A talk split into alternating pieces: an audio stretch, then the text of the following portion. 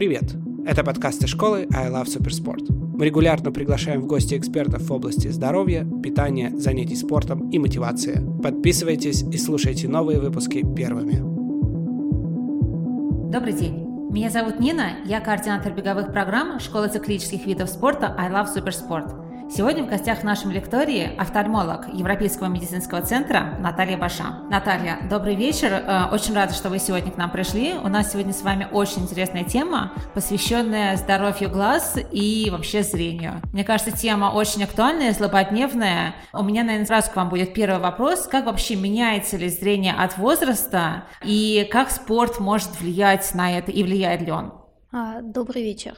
Глаза, в принципе, закладываются уже на второй неделе э, развития эмбриона, и э, в животе мамы плод видит свет через стенку матки, через э, живот мамы. И ребенок рождается, у него глазное яблоко, оно ну, в среднем 16,5 мм в размере, это примерно как ну, орех фундука. И из-за этого все дети имеют э, в норме а, дальнозоркость, то есть они все видят, но они видят все очень размыто. И зрение в течение э, первых полугода жизни, оно очень бурно развивается, именно глаз как орган, за счет того, что свет поступает на сетчатку, и он угу. стимулирует стимулирует uh-huh. развитие глаза, стимулирует развитие зрительных нервов и стимулирует развитие а, зрительной коры в затылочной доле головного мозга, то есть то, чем мы видим, потому uh-huh. что глаз это сам по себе, ну, как у объектив у фотоаппарата, это только такая передняя часть, которая воспринимает свет, а все мы видим на самом деле головой и мозгом. И первые вот эти полгода, они очень важны для развития зрения ребенка. Если э, ребенок рождается, допустим, там с какой-то проблемой, э, которая препятствует прохождению света в глаз, то даже если мы в старшем возрасте устраним эту проблему, то глаз будет слепой, потому uh-huh. что света не было, он не, не видел. Соответственно, это очень важно знать, и важно, чтобы дети имели какие-то зрительные объекты в первое время жизни. Потом идет такое бурное развитие, к двум годам глазное яблоко уже довольно такое большое, там около 20 миллиметров, к 7 годам 22 миллиметра, uh-huh. и полностью оно развивается к 20 годам уже где-то 24 миллиметра. То есть глаз э, хорошим зрением мы получаем к окончанию школы. Угу. Дальше глаз уже ну, не меняется, более-менее все стабильно, зрение стабильно, где-то примерно до 40-45 лет. И после 40-45 лет уже идут прогрессы такие возрастные. Там э, хрусталики теряют свою эластичность, мышцы начинают э, слабеть, и начинаются проблемы с близью, да, как говорят, зрение хорошее, руки короткие. Да, да, да, Хочется предметы отодвинуть, не видно телефон, там что-то набираешь. Э, а это такие вот возрастные изменения. А правда, что к старости, ну, условно говоря, к старости, появляется дальнозоркость, и это именно возрастное изменение? Ну, это так называемая возрастная э, дальнозоркость uh-huh. или пресбиопия, то есть когда человек вдаль он видит хорошо, а вблизи именно он не может аккомодировать, хрусталик uh-huh. у него не работает. А как раз вот, допустим, на этот процесс э, очень влияют э, виды спорта, которые связаны с изменениями фокусировки, то есть э, отмечено, что э, спортсмены и люди, которые занимаются, допустим, настольным теннисом, большим теннисом, э, там, волейболом, а, где зрение переводится uh-huh, вдаль близ, часто быстро, они э, позже начинают э, иметь вот эти проблемы именно с чтением, допустим, где-то ближе к 50 годам, uh-huh. а не в 40, там, 45, как обычно. А, ну и в принципе, мы, если посмотрим на занятия спортом, глобально как бы можно их разделить на две да, на занятия спортом профессиональным и занятия спортом любитель, любительским. Если развитие э, до 20 лет э, человека у нас идет очень быстро, и зрение быстро меняется, и любая какая-то спортивная активность, э, независимо от того, любительская или uh-huh. профессиональная, она влияет на развитие всего человека, да, как говорят, в здоровом организме здоровые да, глаза. Да, да. Поэтому любое занятие спортом, оно будет благотворно влиять на угу. вот этот вот процесс угу. формирования э, зрения и формирования глаз. Угу. А в старшем возрасте уже, ну, там другие у нас будут да, нюансы. Понятно. Вы сказали, что 20 лет к окончанию школы это такой пик э, хорошего зрения. Но сейчас, э, судя по друзьям, очень многие дети большую часть времени проводят в гаджетах, в компьютерах, э, в телефонах, в айфонах. А, у меня в детстве такого не было, но я помню, когда я читала книжку, мне все время бабушка говорила, что не читай в темноте, зрение от этого портится. Вот это правда или это миф? И вообще, как влияют гаджеты на четкость зрения? Ну, в какой-то мере это правда, в какой-то мере это миф, потому что частично заложено э, генетически в нас, э, передается по наследству, либо как гены там сложились uh-huh. у ребенка от мамы, папы, дедушки, там э, дальних родственников, и предрасположенность к развитию той же близорукости, допустим, оно э, у нас в каждом с рождения появляется. Но то, насколько это проявится и как сильно упадет зрение, на это влияет э, очень сильно чтение, с очень на близком расстоянии, 30 сантиметров и ближе. А так как, uh-huh. э, допустим, современные гаджеты, они имеют тенденцию к уменьшению, uh-huh. все, они все меньше и меньше и меньше, да, раньше был телевизор, говорили, не смотри телевизор, потом был компьютер, не смотри компьютер, потом планшет, не смотри планшет, теперь телефон, не смотри телефон. Uh-huh. А когда дети смотрят в телефон, они смотрят очень близко. Uh-huh. Все, что э, на расстоянии 30 сантиметров и ближе, оно очень сильно влияет на падение зрения. Угу. Это не миф, э, существуют разработанные нормы, там стандарты по использованию компьютеров, телефонов э, детьми. И в принципе э, во всем мире рекомендации, чтобы не использовались детьми вот эти вот все гаджеты там до 7-8 лет. Uh-huh. То есть это вот в принципе. Uh-huh. И в большинстве стран, допустим, ну, этого придерживаются. А у нас почему-то вот когда смотришь людей ну, на да. отдыхе, там, да, сидит родители, ребенок сидит, и у него там телефон зачем-то за столом, да, все кушают, и, и ребенок ну, да, телефон. Мультики, Для чего, да, непонятно, да, да, да. да. Вот, и э, так как близорукость вообще это самый такой большой бич современного мира, это, ну, если мы будем считать, что это, допустим, болезнь, то это самая распространенная болезнь uh-huh. в мире на сегодняшний день. И э, ученые во всем мире, они очень много этим занимаются последние э, десятилетия по всем вот этим вот исследованиям а, единственное, к чему пришли однозначно, это влияние нахождения детей на улице минимум 2 часа в день э, вне помещения. То есть там идет э, два э, вида воздействия.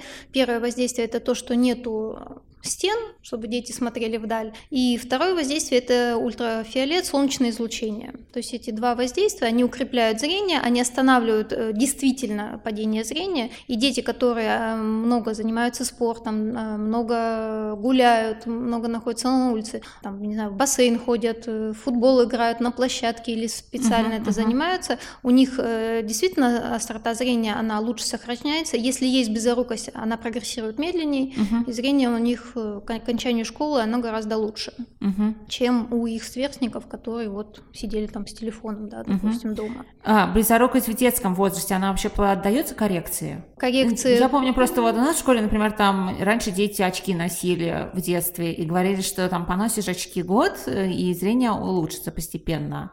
Э, нет, а если это истинная близорукость, то э, зрение не улучшится, потому что близорукость это вообще анатомическое такое строение глаза. Uh-huh. То есть фокус э, от переднего отрезка у нас э, роговица и хрусталик они собирают uh-huh. луч и фокусируют это как объектив, да, как uh-huh. оптическая линза такая, и она собирает э, фокус должен попадать на сетчатку. В центр сетчатки там есть э, маленькое пятнышко макула называется, оно всего 2 мм в диаметре, и там только колбочки, которые нам э, позволяют очень хорошо смотреть, то есть они дают разрешение. Вся остальная сетчатка – это э, боковое зрение, угу. там острота зрения низкая. И когда попадает на сетчатку фокус это значит э, хорошее зрение стопроцентное без какой-либо коррекции. Близорукость это когда фокус не попадает на сетчатку, он попадает перед сетчаткой. Угу. То есть глазное яблоко в процессе роста ребенка из маленького вот этого 16 миллиметрового оно выросло и получилось, как правило, у близоруких э, людей глазное яблоко, э, ну, оно больше 24 мм, uh-huh. 25, 26 и так далее. И, соответственно, естественно, если ты поносишь очки, глазное яблоко обратно не сохнет. А есть вариант ложной близорукости,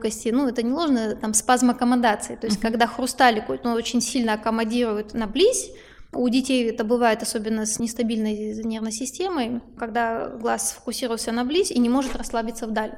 Тогда, да, если это была вот такая часть близорукости, то угу. после того, как там все расслабится, вырастет, хрусталик будет более плотный, то это уйдет. И мы часто видим таких э, людей, которые там приходят в 40 лет, говорят, ой, у меня там была близорукость минус 2, они приходят, у них там минус 0,5, допустим. Угу, угу. Ушла вот Понятно. этот спазм аккомодации.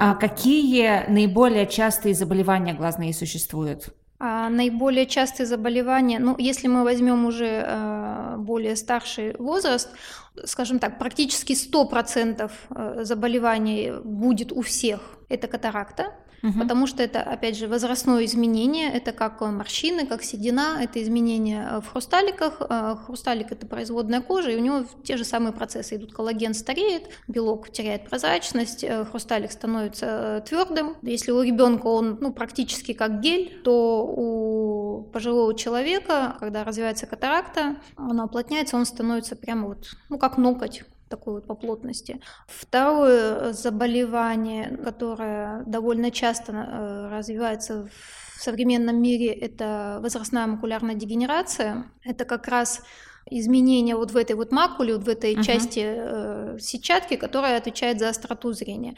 А заболевание это генетически предрасположено, и чаще, ну опять же, с возрастом, раньше люди ну, не доживали до этих заболеваний, да, жили меньше, сейчас люди, к счастью, живут Понятно, больше, да. занимаются спортом, и они доживают, и вот развивается вот эта вот волосяная макулярная дегенерация. И третье заболевание, которое тоже довольно такое серьезное и может привести к слепоте, это глаукома. Это не одно заболевание, это такая большая группа заболеваний. На сегодняшний день до конца так и не выяснено, от чего это происходит, нету точно стопроцентного э, решения мирового офтальмологического сообщества, каковы причины. То есть давление внутриглазное повышается э, либо постоянно, либо там периодически выше нормы для конкретного uh-huh, человека, uh-huh. и это потихонечку э, приводит к тому, что сужается поле зрения, появляются участки сначала сбоку, человек как бы часть поля зрения выпадает, многие даже этого не замечают, потому что один глаз, ну, это не параллельно идет, uh-huh да, допустим, один глаз в поле зрения выпадает, второй компенсирует глаз.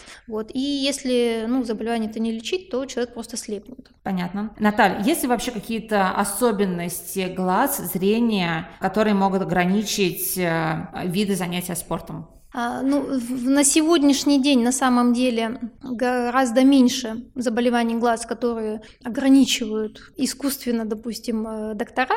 Угу. Там существуют целые клинические институты, которые разрабатывают вот эти вот все клинические рекомендации по допуску лиц к занятиям спортом. А, ну, в основном, конечно, это относится к профессиональным да, спортсменам. Знаете, что все спортсмены спортсмены, они проходят спонсоризацию да, да, да, минимум там два раза в год, чтобы все их там смотрят, и там прям такие Э, стандарты очень четкие, там какое зрение, какой вид спорта, какое состояние глаз, лечится, не лечится и так далее, и так далее. А на сегодняшний день вот эти вот все ограничения, они очень сильно сократились. То есть uh-huh. если вы вспомните, допустим, в нашем детстве было, что если там очки минус 6, то все это крест на всей жизни, никакого спорта, там освобождение пожизненное и вообще все инвалид. Uh-huh. А, вот, то на сегодняшний день, а, благодаря а, и, во-первых, коррекции более разнообразная и более качественная, а, и ну, пересмотрены вот эти вот подходы. Угу. Очень мало ограничений, а, если человек корректирует, да, он занимается э, с остротой зрения, которая позволяет заниматься этим видом спорта, каким хочет, э, тут ограничений нету.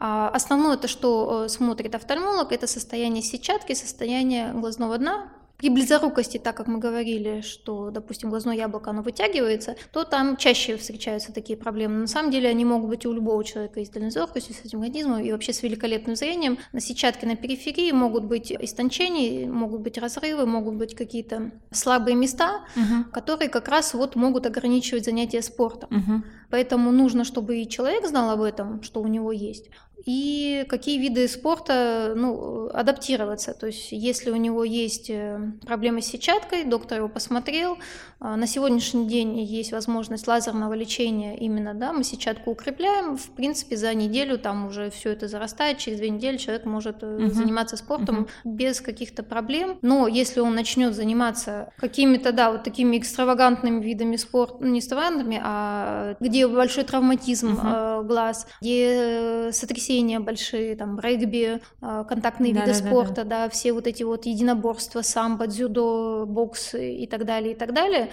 то, конечно, стоит, может быть, ограничить, если uh-huh. это не профессиональный спортсмен, потому что, uh-huh. знаете, да, есть, допустим, профессиональные боксеры, которые там с одним слепым глазом ну, да. боксируют, или там э, есть такое. Но если это не профессиональный спортсмен, то, конечно, лучше пересмотреть свои э, предпочтения и отдать предпочтение видам спорта, которые более благоприятны для глаз. Uh-huh. Да? То есть это не контактные виды спорта должны быть, э, не силовые виды спорта, там тяжелая атлетика, пауэрлифтинг, не игровые виды спорта, потому что вот, если честно, я сейчас, пока ехала сюда, вспоминала, какие у нас попадают спортивные травмы э, на прием, и чаще всего это, э, как ни странно, футболисты. Может быть, это потому, что там футбол более распространен, я не знаю. Ну и профессиональные футболисты, ну, профессиональные больше чаще хоккеисты. Uh-huh. То есть вот футбол и хоккей – это вот два вида спорта, которые чаще Интересно. всего попадают да, с травмами. Потом на третьем месте это теннисисты. Очень такой страшный вид спорта, если не соблюдать технику безопасности, это сквош. Потому что там э, вот этот мячик, он прямо размером как э, глазница. Угу. Он четко входит в глаз. вот. Ну и такие виды спорта, допустим, как там парашютный спорт, когда э, очень сильное изменение давления. И опять же э, горные лыжи, то есть где сильные сотрясения, перепады давления. Дайвинг еще сюда относится, дайвинг э, глубокие погружения. Я хотела еще спросить, я пока тоже готовилась к нашей встрече, думала, что раньше проверка зрения, ну то есть я иду в какую-то клинику и к врачу, к офтальмологу и проверяю у него зрение. Сейчас можно проверить зрение буквально на каждом углу, в любой оптике тоже сидят специалисты, у которых можно проконсультироваться и а, проверку зрения пройти. Насколько достоверно там данные и насколько они правдивы могут быть? Или лучше действительно идти в какую-то специализированную клинику к профессиональному врачу и консультироваться с ним? А, ну, если мы говорим о проверке зрения, там должен быть э, офтальмолог, который может проверить зрение, подобрать очки, uh-huh. там контактную коррекцию, uh-huh. что-то такое. В принципе, ну, мне кажется, только на постсоветском пространстве, где врач-офтальмолог, он сидит в оптике и проверяет зрение. Потому что во всем мире система образования офтальмологов, она маленечко другая, и там ты учишься, ну, там, допустим, да, 6 лет, и ты выходишь оптометристом, и ты можешь сидеть в оптике и проверять зрение и выписывать очки, а чтобы стать уже врачом-офтальмологом, ты должен учиться дальше. Uh-huh. А у нас, ну, маленечко другая система, но в любом случае проверку зрения можно пройти и в оптике. Но нужно не забывать, что глаз, э, проверить зрение, это не значит, что посмотреть э, здоровье глаза. Да, как мы говорили, близорукость это сетчатка обязательно, и не близорукость это сетчатка обязательно, это глазное давление, uh-huh. даже глаукома, uh-huh. да, там состояние зрительного нерва и так далее, и так далее. Это, конечно, в оптике никто не посмотрит. А как часто нужно вообще проходить обследование и следить за своим зрением? Это зависит, ну, во-первых, от возраста. Угу. Обычно детей мы проверяем, если э, все стабильно, там никаких изменений нету, то это раз в год. Если какие-то изменения близорукость развиваются, то это раз в полгода. Угу. Ну, или дальнозоркость. То есть если какие-то проблемы есть, там дети раз в полгода, потому что они растут, все быстро, очень динамично угу. меняется. А взрослые то же самое. То есть если проблем каких-то нету, то там в период с 20 до 40 лет достаточно раз в 2-3 года проверяться. А если э, есть э, близорукость, дальнозоркость, астигматизм или какие-то другие заболевания, то уже в зависимости от состояния проверяем. В молодом возрасте это вот, ну, два, года, два раз в два года, в принципе, достаточно. Uh-huh. После 40 лет опять же уже идут другие изменения, там опять мы где-то раз в год проверяем. Угу. чтобы там не пропустить начало той же глаукомы, допустим. Угу. Потому что там, кроме как э, доктор, человек сам не заметит никаких угу. начальных изменений. А, давайте поговорим более подробно про близорукость, дальнозоркость, асигматизм. Что это вообще такое и как это отражается на нашем зрении? Я на наше понимаю, зрение. Что, да, близорукость это все-таки нюанс, который передается генетически отчасти. Ну, в принципе, мы, у нас все передается генетически, ну, понятно, строение да. Да, глаза, предрасположенность, она всегда передается по наследству. И э, близорукость, э, дальнозоркость, асигматизм – это состояние клинической рефракции. То есть рефракция – это соотношение вот этого вот фокуса, как он попадает на сетчатку глаза. Угу. То есть если фокус, луч света попадает перед сетчаткой, то это будет близорукость. Если луч света попадает за сетчатку, это будет дальнозоркость. Если луч света попадает в разных э, меридианах по-разному, то это будет астигматизм. Угу. Соответственно, близорукость нам нужна линза вогнутая, чтобы фокус сместить как бы дальше. При дальнозоркости фокус попадает э, за сетчатку, и чтобы фокус это попал на сетчатку, нужно,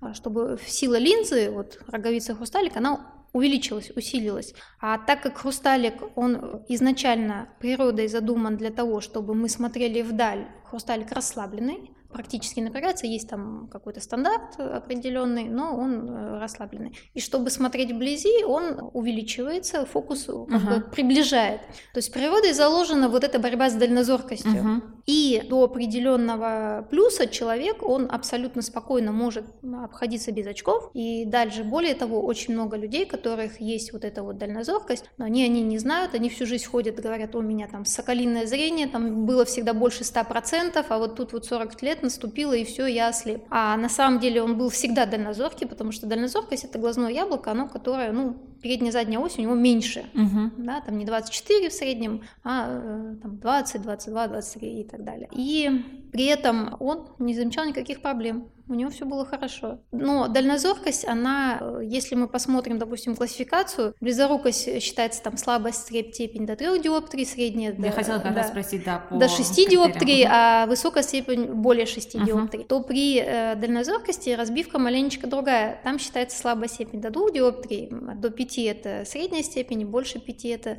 а, уже высокая степень. Опять же, психологический момент, чтобы обращали больше внимания на вот эту вот э, степень Э, близорукости, потому что если дети э, рождаются, они все в норме рождаются с дальнозоркостью, но дальнозоркость до двух диоптрий это нормальная uh-huh, как бы дальнозоркость, uh-huh. и мы никогда очки не прописываем детям, то если у них дальнозоркость больше и глаз, особенно если есть разница между глазами, и не корректировать, то фокуса нет, Угу. Да, не, не далеко он смотрит, у него фокуса нет, не близко он угу. смотрит, фокуса нет. При близорукости мы близко, когда смотрим, фокус на сетчатку попадает, да, хрусталик а, у нас понятно. Э, разбух, фокус попал, и сетчатка все равно развивается угу. так или иначе, да, если ребенок развивается, у него все равно острота угу. зрения развивается, то при дальнозоркости он, у него получается фокус все равно за глазом. Когда он ближе подносит, у него он еще дальше уходит, и, соответственно, нету э, луч света, он размытый, и сетчатка не развивается, развивается так называемая амблиопия, то есть э, глаз, он он вроде физически здоровый, но глаз не видит.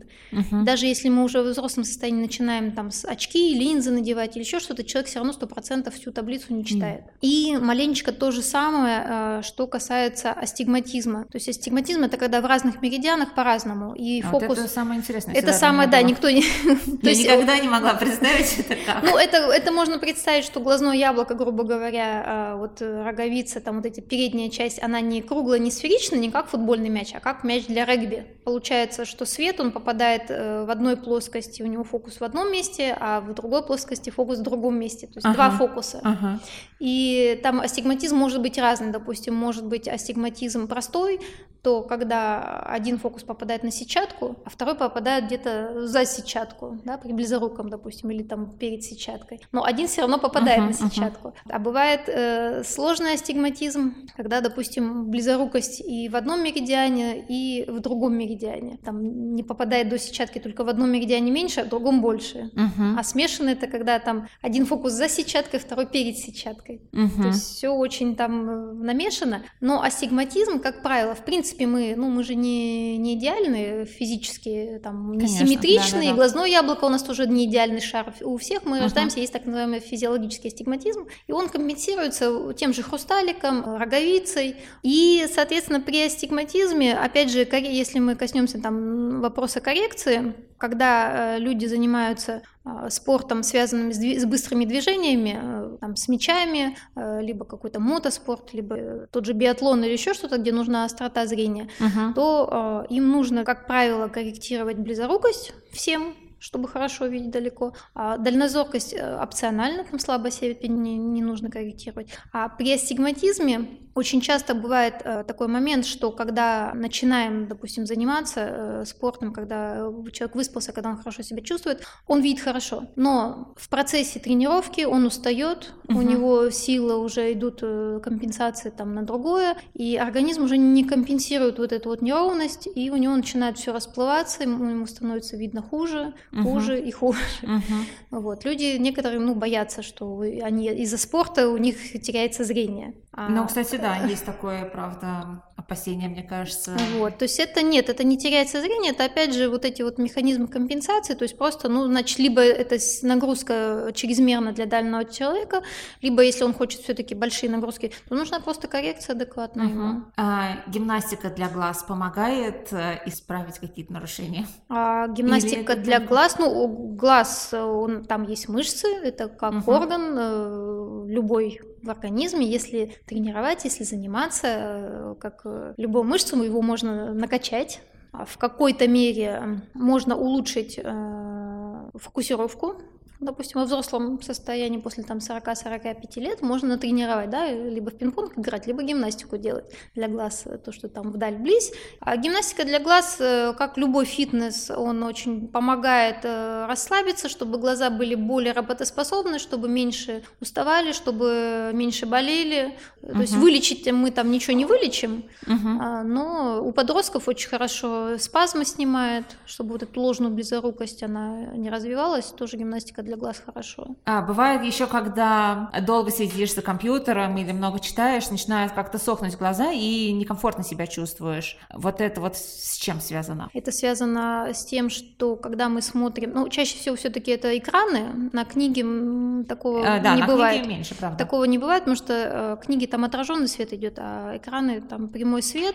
и любые экраны вызывают рефлекторное снижение ну, моргательных вот этих uh-huh, вот движений. Uh-huh. То есть если в норме у нас где-то примерно примерно 12-16 морганий в минуту, то когда мы смотрим на экран, глаза почти не моргают. Соответственно, они начинают очень быстро пересыхать. Опять же, вот ну, там гимнастика на глаза мы рекомендуем экраны делать так, чтобы можно было вдаль смотреть, чтобы можно было куда-то отвлекаться, да, там в окошко, на стену, в, а в как коридор. часто надо вообще, как часто надо переводить вообще внимание глаз, вот, допустим, с компьютера на какой-то другой ну, поверхности. Чем чаще, тем лучше. То есть, поэтому uh-huh. лучше, чтобы это не у стены было, да, uh-huh. это чтобы как-то вот там поработал, посмотрел. А так где-то раз в полчаса нужно делать небольшие там буквально на пару-две минуты э, перерывчик. Отвлекаться. Да, отвлекаться, там поморгать, подавить, uh-huh. посмотреть даль, посмотреть близ, ворону посчитать в окошке. Вот такие вещи, они очень хорошо работают. А, понятно. А, давайте тогда так. Может ли врач помочь при плохом зрении и желании заниматься видами спорта, которые требуют хорошего зрения? Да, современная медицина вот как раз с этим и гордится, и поэтому уже сократились да, виды спорта, которые вот у нас есть проблемы. Ну, первое это по сетчатке ну, сетчатка, это, кстати, тоже интересно. Я да. это не затронула вопрос. Давайте немножко поподробнее расскажем. Вообще про проблемы, которые могут быть с сетчаткой. А, ну, проблемы с сетчаткой э, в молодом возрасте это чаще всего вот дистрофии сетчатки, которые бывают чаще у близоруких людей, но они могут быть и у, у людей с хорошим зрением. Кровоизлияния какие-то могут быть, сетчатки.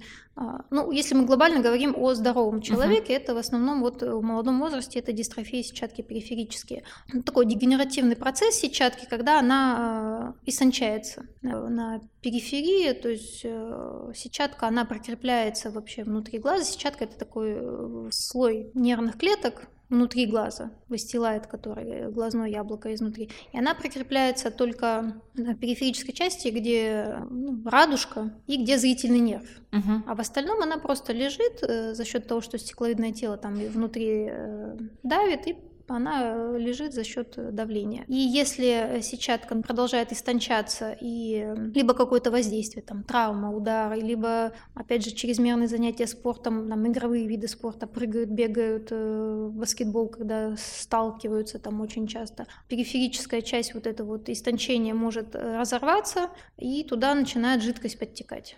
Угу. Uh-huh. эту сетчатку стекловидного тела, и сетчатка отслаивается. А так как сетчатка у нас питание идет э, из нижележащих тканей, угу. то когда она отслаивается, она перестает функционировать и глаз слепнет. И тут только уже прямо экстренно оперировать, чтобы глаз спасти. И чтобы вот этого не происходило, для этого нужны вот эти вот осмотры там ежегодные. Угу. И если мы видим а, дегенерации, которые реально могут привести к разрывам это там как след улитки называется, не видно деляться, либо разрывы уже, то мы тогда лазером ее укрепляем. То есть это не тот лазер, который э, лечит зрение. На зрение это никак процедура не влияет. В принципе, это очень быстро, там пришел, э, зрачки расширили, закапали, сам по себе лазер воздействует несколько минут, Угу. И все, человек ушел. Через 4 часа зрачок сузился, он ничего не ощущает. А если человек просто с хорошей сетчаткой, с хорошим состоянием глаз, там нет воспалений, там нет никаких глауком или еще чего-то, но у него есть просто близорукость или дальнозоркость, то сегодня, а, конечно, выбор очень широкий, начиная с того, что есть специальные очки,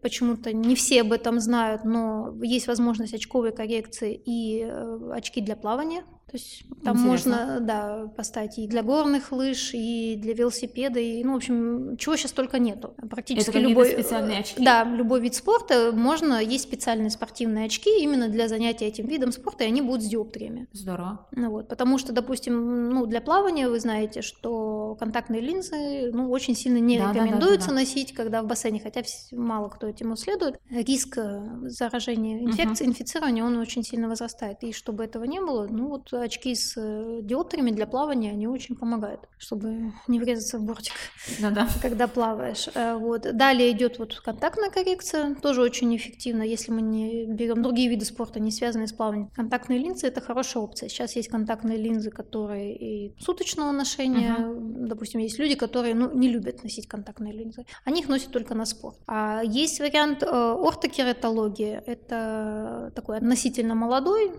последние лет 15 развивается, это когда используется жесткая контактная линза на ночь. То есть человек спит, контактная линза давит на роговицу, но это работает только при близорукости. То есть за счет этого э, фокус мы переносим как бы ближе uh-huh, на сетчатку. Uh-huh. Такие противоречивые э, данные насчет этого метода лечения. У детей дети переносят легче это, потому что роговица более мягкая, меньше последствий.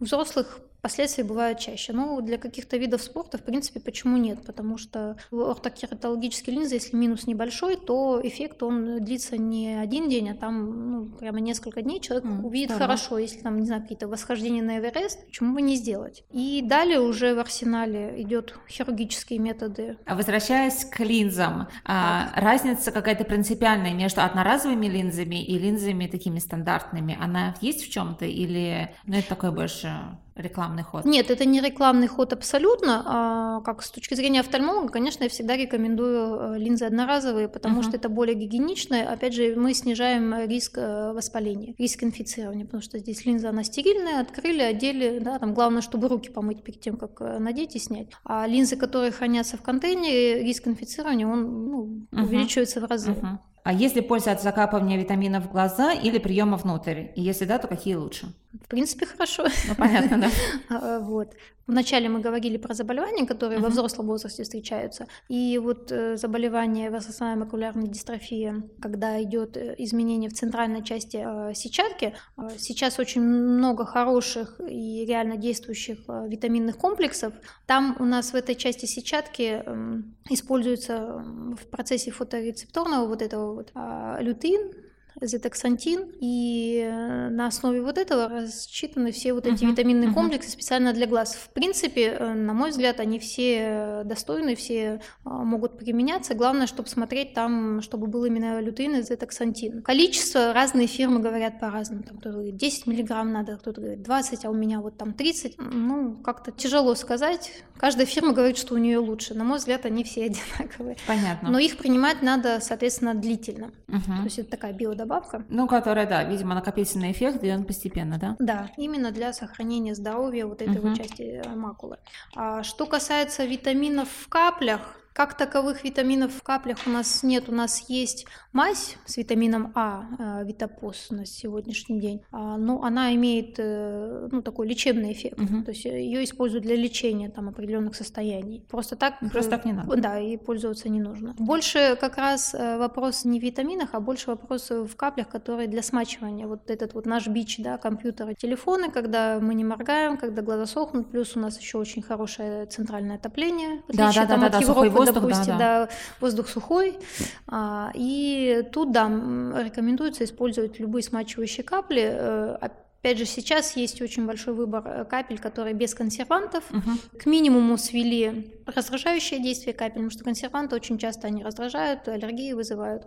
А вот, вот это э, любая фирма без консервантов, там гиалуронка, там разные, опять же, составы, разные добавки бывают, бывают там с какими-то растениями или еще угу. что-то. Но глобально смысл в том, что когда мы смотрим компьютер, э, еще что-то, то там раз в два часа можно капать эти капли. Угу. А, ну, давайте теперь к лазерной коррекции. К лазерной коррекции. А у нас есть коррекция не только лазерная. Отлично, коррекции. Коррекция бывает разная.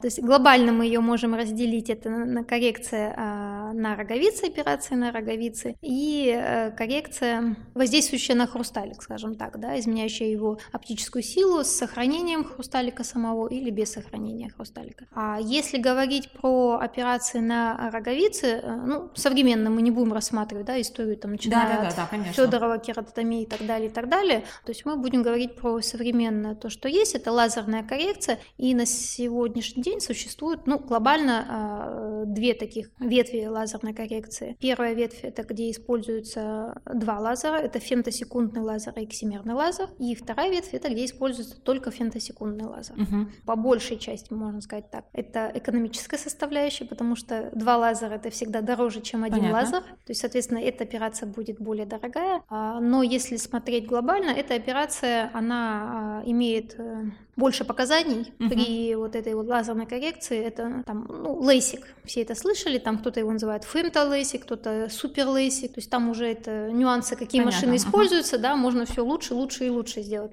А смысл в том, что при лейсике мы можем а, убирать э, дальнозоркость до 6 диоптрий, близорукость э, до 12, на современном лазере иногда до 15 удается Ого. безболезненно убрать, и астигматизм тоже 6 диоптрий, то есть это прямо вот, ну, очень большое такое поле для деятельности хирурга. Фемтосекундный лазер – это первый этап, там, когда подготавливается роговица, и эксимерным лазером уже роговица шлифуется. И до операции используется специальный бирометр, который уже смотрит индивидуально каждый глаз, каждый человека, делает, составляется карта, потому что чем лучше поверхность линзы, да, отшлифована, если в детстве увлекались астрономией, знаете, да, что телескопы там да, нужны очень-очень-очень да, да, да, такие линзы, прямо гладкие-гладкие гладкие-гладкие, uh-huh, чтобы uh-huh. хорошо далеко uh-huh. видеть всякие галактики. Вот то же самое, то есть современная а, вот эти вот коррекции, они идут в этом направлении, то есть пытаются максимально убрать все вот эти неровности, все изъяны и сопоставить именно фокус, э, точку сетчатки именно вот в этой макуле, и чтобы роговица прямо туда вот это все концентрировала. Uh-huh. Потому что, как оказалось, да, мы думали, что мы все стандартно, оказалось всех по-разному. У всех и макула в разных местах, и центр зрачка у всех по-разному бывает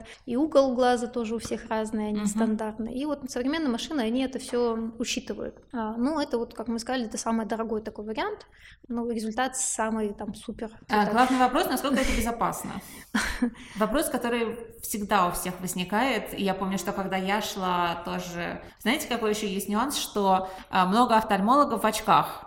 И, ну, мне всегда было как-то так неудобно спрашивать, э, но люди, которые советовали сделать операцию, они все были в очках, и я такая думаю, почему вы в очках, а мне советуете операцию? Ну, как-то все сделала... в Европейской медицинской ассоциации точно без очков. Я... Вот, но я сделала, и я прям, правда, поняла, что есть полноценная жизнь, когда тебе не нужны ни очки, ни линзы, которые ты каждый день, каждое утро снимаешь, каждый вечер, соответственно, каждое утро одеваешь, каждый вечер снимаешь, и можно жить полноценно, наблюдая мир во всех их красках, но такой, правда, как какой-то момент безопасности, насколько это все легко перенесется организмом, он действительно есть. Ну, естественно, это нормально. Это как раз э, мы любим таких пациентов, которые uh-huh. боятся, потому uh-huh. что они следуют указаниям, они все выполняют. Ну, я могу сказать, что в основном безопасность зависит от доктора, потому что, э, во-первых, не всем это подходит, и это должен выяснить доктор, подходит ли эта операция конкретно. А когда человеку. может не подойти? Там смотрим э, состояние роговицы, да, там определенные есть параметры, которые э, подходят, там, если она слишком тонкая. То есть доктор э, это смотрит, там кровизна роговицы смотрится, э, смотрится состояние сетчатки чтобы, э, если что-то есть, то опять же... Я помню, лазерное... прям очень тогда детально обследовали, то есть... Да, прям... конечно, то есть, э, ну, я еще раз говорю, что безопасность здесь от доктора, то есть если доктор э, ценит своих пациентов и он не рискует ими, угу. то все безопасно. И вторая э, сторона – это пациент. После операции существуют определенные ограничения и существуют определенные э, правила, которыми нужно исполнять. Если пациент этому следует, это безопасно. Угу.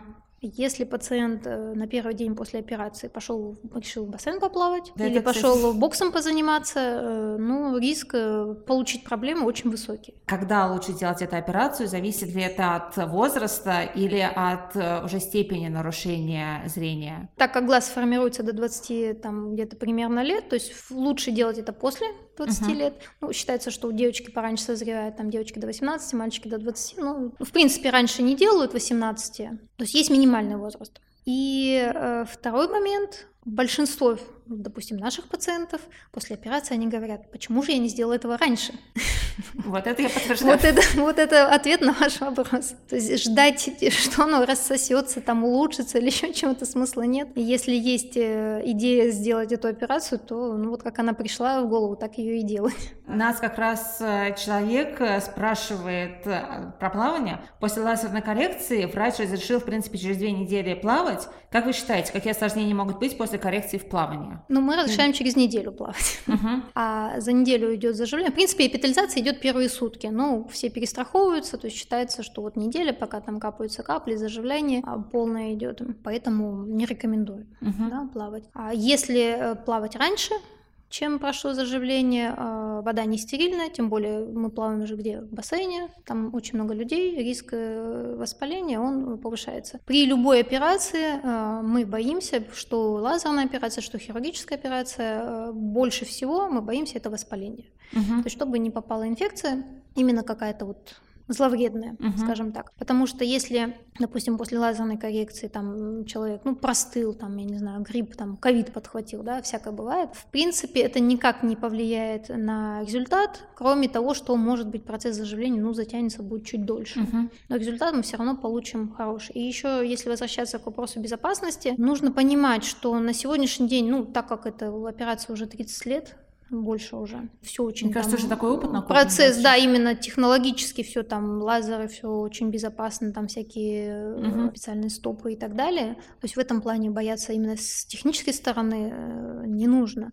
А, ну вот э, мы боимся инфекции и мы боимся травмы в меньшей степени, то есть там вопрос обратимый. Если это лазерная коррекция лейсик, то клапан может сдвинуться, если это первые там дни после э, операции. Человек пришел, доктор ему помыл, клапан этот распрямил, положил обратно, и, в принципе, если человек, ну, адекватный пришел сразу, в течение суток, то это очень легко и все исправимо. Uh-huh. Если мы там посмотрим, есть лазерная коррекция, когда только фемтосекундный лазер, два варианта, и один из вариантов это Smile, который тоже сейчас очень широко рекламируется. Uh-huh. А, у него э, главное преимущество это то, что там э, формируется клапан так же, как при э, лейсике, но он не поднимается весь, а он там через 2 миллиметра разрезе э, там как бы эта лентикула роговичная, она вытаскивается, и, соответственно, как такового смещения клапана, ну, физически его быть не может, если прям только, ну, не знаю, там, бейсбольной битой в глаз не попасть. А, соответственно, это одно из преимуществ вот этого вот смайла. А, но там есть другие зато показания, они гораздо меньше, чем, допустим, при лейсике есть ограничения по методу использования. Какова длительность эффекта лазерной коррекции? А, длительность эффекта глобально пожизненное. Угу. Дальше все очень индивидуально. Чем больше изначальная а, близорукость, тем больше шансов, э, что через какое-то время может быть некоторый регресс. Угу. Допустим, вот если у вас там было минус 7, 15 а, лет прошло, скорее всего, может быть, там небольшой минус у вас и есть, но по качеству жизни, по качеству зрения это в любом случае лучше, чем то, что было раньше у вас в очках. Ну, конечно, есть отдельные э, люди, у которых бывает регресс. На сегодняшний день это, ну, реально очень редко. И чаще всего, опять же, это возвращаемся к вопросу к офтальмологу, кто это делал. То есть, скорее всего, изначально до операции уже там что-то было, uh-huh, uh-huh. когда либо не надо было этого делать, потому что есть состояние там кератоконуса, когда изменения в роговице, они были изначально, но доктор это пропустил. Uh-huh. То есть, может быть, у него физически не было было вот оборудования, чтобы это обследовать. Но такое тоже бывает, к сожалению, сегодня. А, после таких вмешательств срок э, проверки зрения там раз в год, раз в два года, он сохраняется или нужно чаще обращаться к врачу? Ну, на первых этапах после операции смотрится после операции на первый день, там через неделю, потом через месяц, потом через полгода. Если все стабильно, то потом, как обычно, раз в год, раз в два-три года. Мы же не вмешиваемся именно в глаз, э, физику глаза. Угу. Внутри мы ничего не трогаем. То есть мы меняем только именно вот объектив, да, поменяли объектив, линзу поменяли и, собственно говоря, и все. Супер. Но я правильно понимаю, что э, виды спорта не контактные, типа там бега, плавания, велосипеда, ими можно заниматься без ограничения, а с контактными, наверное, нужно немножко повременить? Да, контактные, э, ну, мы просим так маленечко перестраховывать месяц этим не заниматься. А неконтактные виды спорта через неделю. Супер. У меня в завершении к вам заключительный такой вопрос, просьба дать напутствие нашим ребятам. А, такое слово доктора, слово врача, что вы можете от себя посоветовать. Бегайте, катайтесь на велосипедах, плавайте, бегайте на лыжах, э, занимайтесь спортом в любом виде, в любом э, возрасте, это полезно. Две недели назад, вот я похвастаюсь, мы с папой тут бегали 5 километров, у него, ему 83 года. Супер. Он, он, он, даже, он даже, он даже не последний прибежал. У меня вообще вот настолько люди такой восторг вызывают, это просто вот респект огромный. Вот. Но он вот всю жизнь занимался спортом именно для себя, то есть не профессионально, а для себя, и это дает здоровье в любом возрасте, здоровье э, любой части тела, тела, не только глаз. Э, любому человеку с любым состоянием здоровья можно подобрать свой вид спорта. Тут ограничений нет. Главное, если есть какие-то вопросы, всегда можно обратиться к профессионалам, и они э, помогут, подскажут.